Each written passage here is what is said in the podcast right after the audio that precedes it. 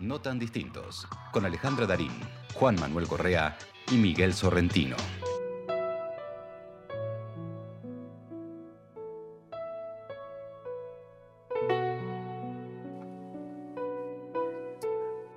Fuera, fuera de mí, en el espacio errante, la música doliente de un vals, en mí, profundamente en mi ser, la música doliente de tu cuerpo. Y en todo, viviendo el instante de todas las cosas, la música de la noche iluminada. El ritmo de tu cuerpo en mi cuerpo, el giro suave del vals lejano, indeciso, mis ojos bebiendo tus ojos, tu rostro, y el deseo de llorar que viene de todas las cosas. También de Vinicius de Moraes. Este hermoso texto de Vinicius está acompañado por las cortinas de octubre que tan generosamente nos ha cedido Sergio Bainikov, esa música que estamos escuchando. Y ya ingresamos así de esta manera a nuestro segmento tan querido del vino y la luna. Y es muy especial. Vieron que yo antes les decía que anotaran eh, todos los datos que daba Miguel de la radio, de dónde nos pueden encontrar y buscar. Porque esta semana vamos a sortear dos entradas para un espectáculo, una obra de teatro que se llama Detrás de esa puerta. Eh, y justamente eh, con una de sus protagonistas estamos hoy, esta invitada hoy acá accedió a, a juntarse con nosotros, a compartir esta noche de martes, por lo cual le agradecemos muchísimo. Y, bueno, y te tenemos que dar una palabra clave, porque la onda, se los explicamos rápidamente. Hay una palabra clave que es butaca. Tienen que mandar la palabra butaca por Instagram o a los eh, al celular que les dijo Miguel. Después lo vamos a repetir, así que no se preocupen los que tengan ganas de ir al teatro. ¿eh? Y se va a hacer un sorteo para poder presenciar esta, esta obra de teatro detrás de esa puerta que está recién salida del horno después de ese proceso maravilloso que son los ensayos. Buenas noches, Silvia Dietrich. Muchísimas gracias por estar con nosotros. Muchísimas gracias a ustedes. Los saludo a todos y a la audiencia. Muy contenta de, participar de este programa. Gracias. Contanos un poco de, detrás de esa puerta. Bueno, eh, detrás de esa puerta, bueno, al principio voy a nombrar a mis hermosos compañeros que son este, Emiliano Díaz y Pepe Monge eh, la obra es de Rafael Calomino y está dirigida por Eduardo Lamoglia. ¿Y en dónde la dan? En el Tinglado. Ajá, Mario Bravo 948 puede ser. Sí, Mario Bravo 948. Bueno, vos has trabajado ahí. Claro, por eso soy de memoria. para repetirlo. repetirlo en las entrevistas. Está los domingos a las 16 horas, todos los domingos. Y bueno, empezamos eh, ensayando por Zoom hasta que nos animamos al presencial eh, una vez por semana y, ah, y bueno, fue muy raro, ¿no? Eh, pasar de, un lugar estático y muy mental, que es la pantalla, a poner el cuerpo. Eh, a mí particularmente me, me, costó más que otras veces, ¿no? Yo soy muy corporal, entonces para mí todo lo que sea Zoom mm, no me resultó muy fácil. No, cuesta, cuesta. Sí. Y, bueno, de a poco nos fuimos metiendo en este intrincado laberinto que es esta obra detrás de esa puerta, que es un thriller, es un policial, eh, que te come la cabeza realmente, eh, porque yo siento que el público va dentro de este, de este, de, esta, de esta historia siniestra que se va metiendo este policía que, bueno, un poco juega esto, que no sabe si es él, si es el otro, si es el asesino, quién es el asesino. Eh, eh, bueno, se juega muchas cosas en el escenario que generan mucha intriga al espectador. Este, y, y lo que más nos gusta sobre todo es que en plaza, digamos, no hay Claro, porque eso es lo que te iba a preguntar, no hay mucha obra de teatro eh, de, esa, de ese tipo de, estilo, temática, y a mí me interesa muchísimo, me encantan, las que he visto me han, me han gustado muchísimo. Así que ahí vamos a estar, ¿eh? dentro de poco vamos a ir a, ver el domingo a las 4 de la tarde en el tinglado. Buenísimo. Hola Silvia, ¿cómo andás? Hola, Miguel. ¿Todo bien? Hermoso. Muy bien, muy bien. Pensaba en lo que decías de que no te gusta o que no te hallaste en el Zoom, que un poco nos pasó a todos, a todas, eh, quienes actuábamos, qué difícil. ¿Y cómo, cómo estás en esta vuelta a las tablas, en esta vuelta a los cuerpos? Eh? ¿cómo, te trata la vida ahora después de, la oscuridad vivida? Yo feliz, yo feliz. como dije antes, este, tengo, tengo el el cuerpo muy presente ¿no? arriba del escenario, vos lo sabés porque hemos trabajado juntos. Este, para mí es muy importante lo que se da arriba del escenario, el ensayo, que siempre yo digo, ¿no? El ensayo es lo que nos ayuda a luego realizar la magia, ¿no? No hay magia sin ensayo. Y bueno, a mí me faltaba eso. Eh, teniendo la pantalla delante, yo digo, ¿y cómo se hace la magia? Porque otra cosa es hacer una película donde estás con el otro y tenés una, y tenés una eh, eh, otra pared que es, la, que es la cámara, pero acá era la pantalla plana y todas las caritas puestas ahí. Este, no sé, a mí me costó mucho. Hay gente que no, a mí sí. Entonces estoy celebrando mucho, en este momento estoy en un ensayo de otra obra que también vamos a estrenar. ¿Cuál? Estoy a full, a full. ¿Cuál? A full. A full. ¿Cuál es la otra obra? Eh, la que estoy ensayando acá es eh, Fuera de Quicio, que es un, eh, es, en realidad es un, es casi un, documental, digamos, es un, porque es una, algo que pasó de verdad, es un abuso, es una obra que escribió un psiquiatra, este, y es como un testimonio, digamos. Y después empecé a ensayar la semana pasada con Gilda Wona, una obra de ella, eh, que no sé si la ubican a Gilda. en este momento está teniendo un éxito con, con, New York ahí en el Teatro del Pueblo. ¿Y cómo se lleva esto de hacer tres obras eh, prácticamente al mismo tiempo, más allá de que en una estás? Viste que antes eh, las actrices, los actores de la misma obra hacíamos tres, cuatro, cinco funciones a, la semana y ahora hacemos también, pero en distintos días, distintas obras. Totalmente. Eh, ¿Cómo, cómo, se, cómo se lleva eso? Eh, ¿Cómo, cómo, lo, encarás vos? Si, si me voy a, cuando trabajé con, con Miguel, yo salía de una obra en el patio de actores y me iba al, al, teatro, a la Pacheta, a hacer la otra obra. O sea que de una me iba a la otra el mismo día. Así que bueno, como que tengo training en eso. Este, y ahora, eh, eh, bueno, tengo tres textos en la cabeza, lo cual... Digo, bueno, me parece que voy a envejecer, voy a, voy a tardar más en, envejecer, me parece. claro, por el ejercicio de la, de la, memoria. Claro, me parece que es el mejor ejercicio. Todo el mundo me dice, ¿cómo es que puedes tener tres horas y tan diferentes en la cabeza? Pero bueno, eh, cuando uno lleva el teatro en la sangre es así, Alejandra, vos lo debes saber. Eh, y después de tanto tiempo de encierro, eh, me siento una afortunada de poder estar eh, por estrenar otra obra, habiendo estrenado una y, ya ensayando otra para, para este, supongo, febrero o marzo. Bueno, más adelante te volvemos a convocar para que nos eh, hables de esas dos otras obras, ¿dale? Sí, dale, me encantaría. Silvia, ¿cómo anda Juan Manuel? Acá te saludo. y, muy bien, y bueno, te escuchaba y dos cosas. Primero, casi una respuesta la acabas de dar, que es eh, todo este trabajo que estás haciendo, que, es un montón, la función, los ensayos de una nueva, de una porvenir, em, el, placer por el trabajo, eh, digamos, hace más liviano la tarea, porque en definitiva ensayar es una tarea muy, muy, muy, para mí, digo, eh, muy costosa, si es todos los días, este, la letra, vos decías, estudiarte tres letras, ir a estar en el ensayo, eh, poner el cuerpo y, eh, relacionarte con los cuerpos, con otros cuerpos, que también es un trabajo, eh, este, ¿no? El trabajo de la adaptación con otros cuerpos, amalgamarte con los demás, empatizar con los compañeros, y después viene el público. Eso por un lado.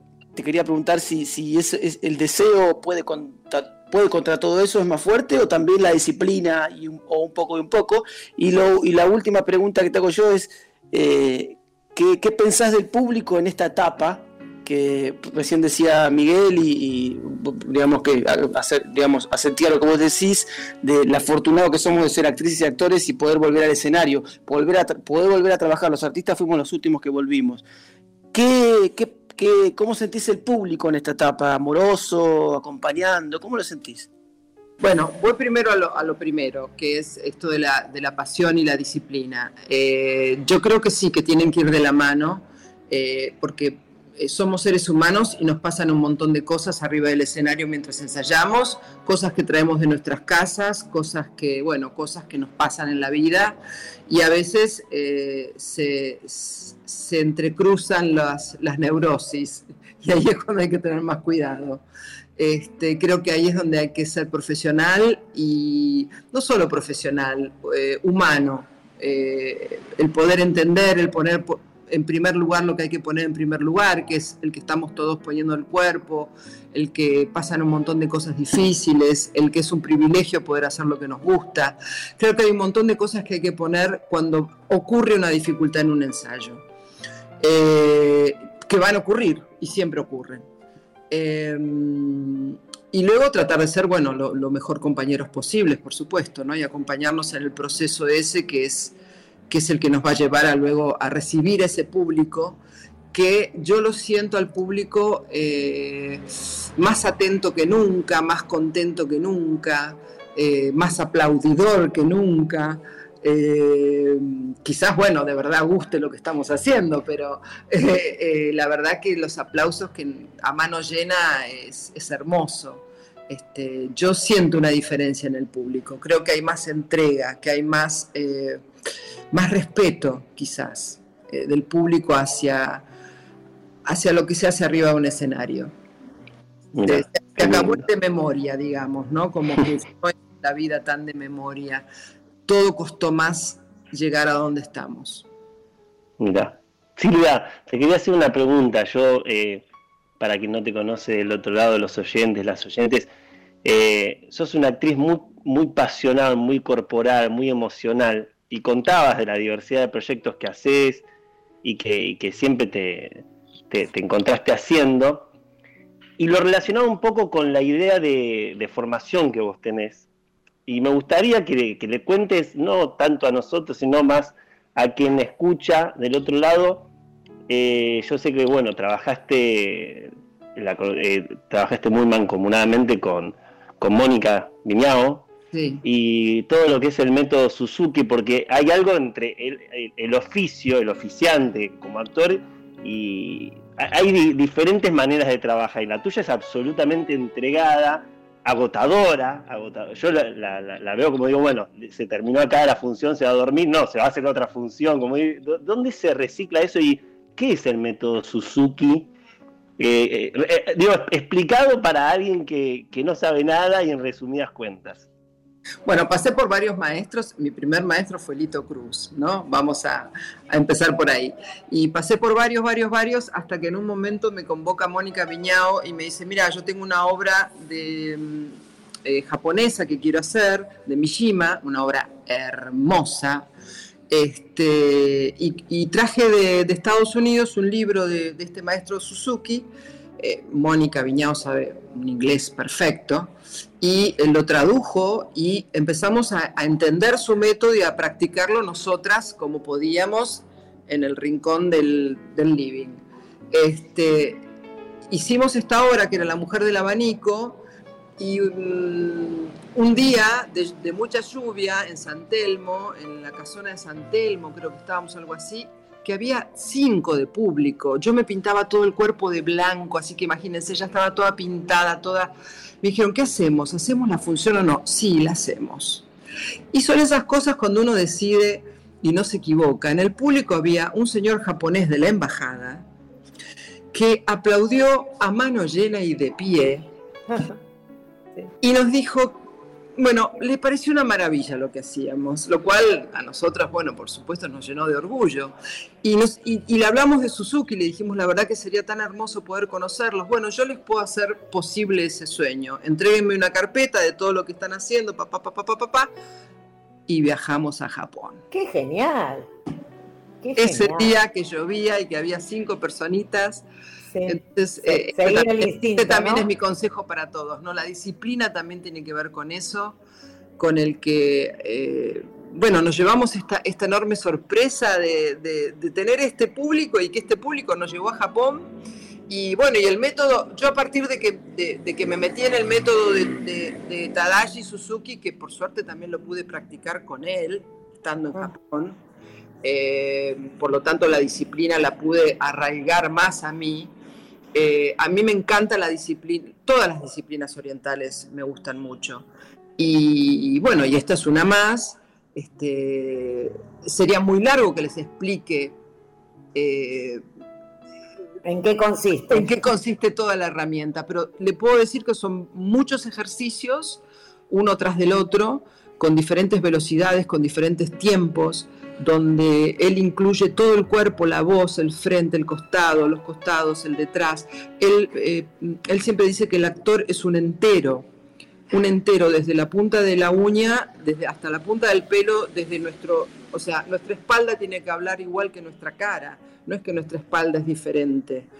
Eh, y nuestra voz forma parte de todo ese entero. Por lo tanto, todos los ejercicios que haces te llevan a, a que se te huele la cabeza a que no estés más en tu mente y que la voz y que todo lo que tenés para decir te salga desde las vísceras y no desde la cabeza, no desde el cómo, sino desde, desde lo que te está pasando.